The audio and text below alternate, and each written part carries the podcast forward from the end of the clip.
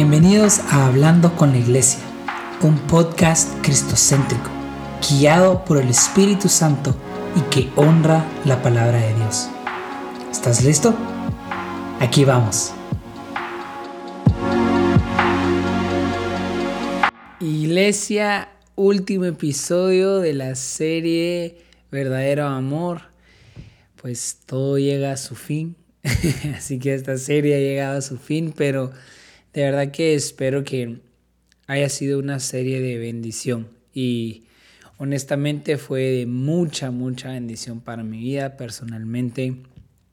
Creo que yo lo necesitaba más que nadie y creo que esta serie verdaderamente me ha enseñado a amar, amar como Jesús. Así que pues espero sea de, de igual manera con ustedes. Y como último, último tema, de esta serie quiero hablar acerca de el verdadero amor representado como la generosidad. Si uno quiere amar verdaderamente, uno debe ser generoso. Si uno quiere demostrar un verdadero amor, la generosidad tiene que ser algo evidente en nuestras vidas. Creo que hay una idea o, o un concepto de que el amor o, la, la o el amor generoso, eh, mejor dicho, solo se, se representa tal vez de una manera específica.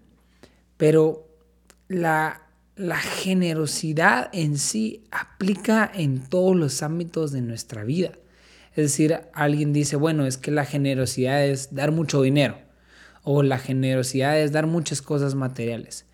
Pero la generosidad va mucho más allá del dinero o de lo material. Igual con el amor. El amor generoso va mucho más allá de decir, te amo mucho, te amo muchísimo, o de, o de dar regalos.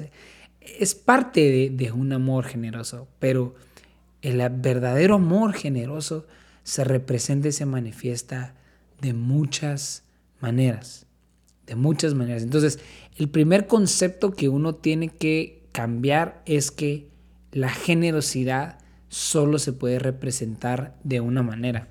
Por ejemplo, yo estaba, ¿verdad?, revisando varios, varias definiciones de generosidad y, varios ejemplos de generosidad y me gustó mucho Lucas 6, eh, versículo 37 al 38. Dice, no juzguen y no serán juzgados.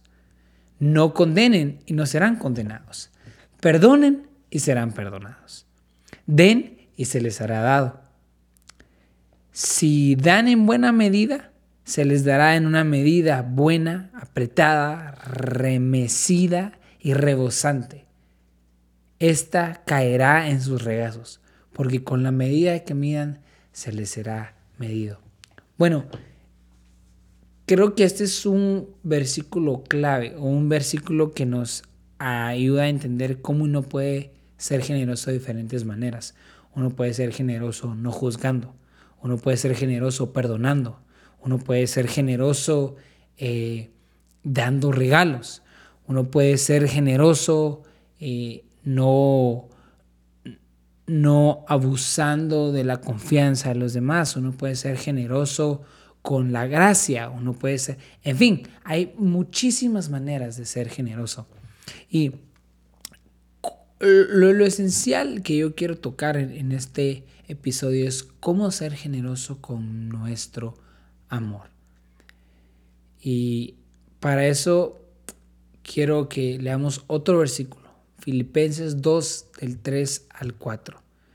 Honestamente la palabra de Dios es donde encontramos las mejores definiciones y y las verdaderas definiciones en esta vida. Así que no me canso de usar la Biblia para poder probar estos puntos. Así que Filipenses 2 del 3 al 4 dice, no hagan nada por egoísmo o por vanagloria, sino que con actitud humilde cada uno de ustedes considera al otro como más importante que a sí mismo, no buscando cada uno sus propios intereses, sino los intereses de los demás. Entonces, ¿cómo podemos demostrar un amor generoso? ¿Cómo podemos ser generosos en nuestro amor? En base a este versículo, Filipenses 2 del 3 al 4. Bueno, creo que número uno, tenemos que poner a los demás de primero. Cuando tú pones a los demás antes que a ti, eso es verdadera generosidad. Eso es una generosidad que va a impactar cada área de tu vida. Poner a los demás antes que a ti es el primer requisito para amar generosamente. Ahora, como segundo punto, ¿cómo poder amar generosamente? Creo que es, como decía este versículo, buscar los intereses ajenos antes que los propios. Si tú estás siempre buscando tu beneficio, tu ventaja, tu interés, lo que a ti te importa, si tú te pones eh, como el centro de interés, va a ser muy difícil para ti ser generoso porque solo vas a estar pensando en ti, en lo que a ti te conviene, en lo que a ti te beneficia. Pero si tú pones los intereses de los demás antes que a ti, vas a vivir para, para beneficiar a los demás, para ayudar a los demás, para bendecir a los demás, para enfocarte en los demás. Eh, entonces, número uno es poner a los demás antes que a ti. Tú como persona, servir a los demás antes que a ti, pensar en los demás antes que a ti. Después es poner los intereses de los demás antes que a ti. Es decir, lo que las otras personas quieren, lo que las otras personas necesitan, lo que a las otras personas va a beneficiar, antes de lo que yo necesito, de lo que yo quiero, de lo que a mí me va a beneficiar. Entonces, tenemos esas dos características. Y la tercera, que para mí es la más importante, es ser más como Jesús, imitar la generosidad de Jesús. Ahora, obviamente, sabemos que Jesús era generoso en, en todo lo que hacía, en amar, en discipular, en su paciencia, en su amor, pero su mayor generosidad fue el haber muerto por nosotros, el haber entregado su vida por nosotros. Y creo que ese es el ejemplo. La generosidad debería de impactar cada área de tu vida al punto que das tu vida entera por los demás y por aquellos que quieres amar. Y mira lo que dice Filipenses 2 del 5 al 7, unos versículos después de los anteriores. Dice, tengan la misma actitud que tuvo Cristo Jesús. Aunque era Dios, no consideró que el ser igual a Dios fuera algo por lo cual aferrarse. En cambio, renunció a sus privilegios divinos, adoptó la humilde posición de un esclavo y nació como un ser humano, cuando apareció en forma de hombre en la tierra. Enfoquémonos en estos versículos. No se aferró a que era Dios, sino renunció a sus privilegios, adoptó la posición de un esclavo y se hizo como un ser humano y vivió en la tierra con nosotros. O sea, no creo que haya una mayor generosidad en el mundo, una mayor prueba y ejemplo de generosidad. Darlo todo por alguien, por amor, sabiendo que aún tal vez esa persona no va a corresponder a esa generosidad y a ese amor. Esa es una verdadera generosidad, algo que no espera nada a cambio, algo que pone a los demás antes que a ti, algo que pone los intereses de los demás antes que a ti, alguien que está dispuesto a sacrificarlo todo por ti como Jesús lo hizo. Y como siempre digo en mis episodios, antes de intentar hacer algo que Jesús, Dios o el Espíritu Santo demostró, tienes que conocer íntimamente a la persona que demostró esa acción. Si tú no conoces a Jesús personalmente, no vas a poder recibir y entender esa generosidad que Él ha demostrado.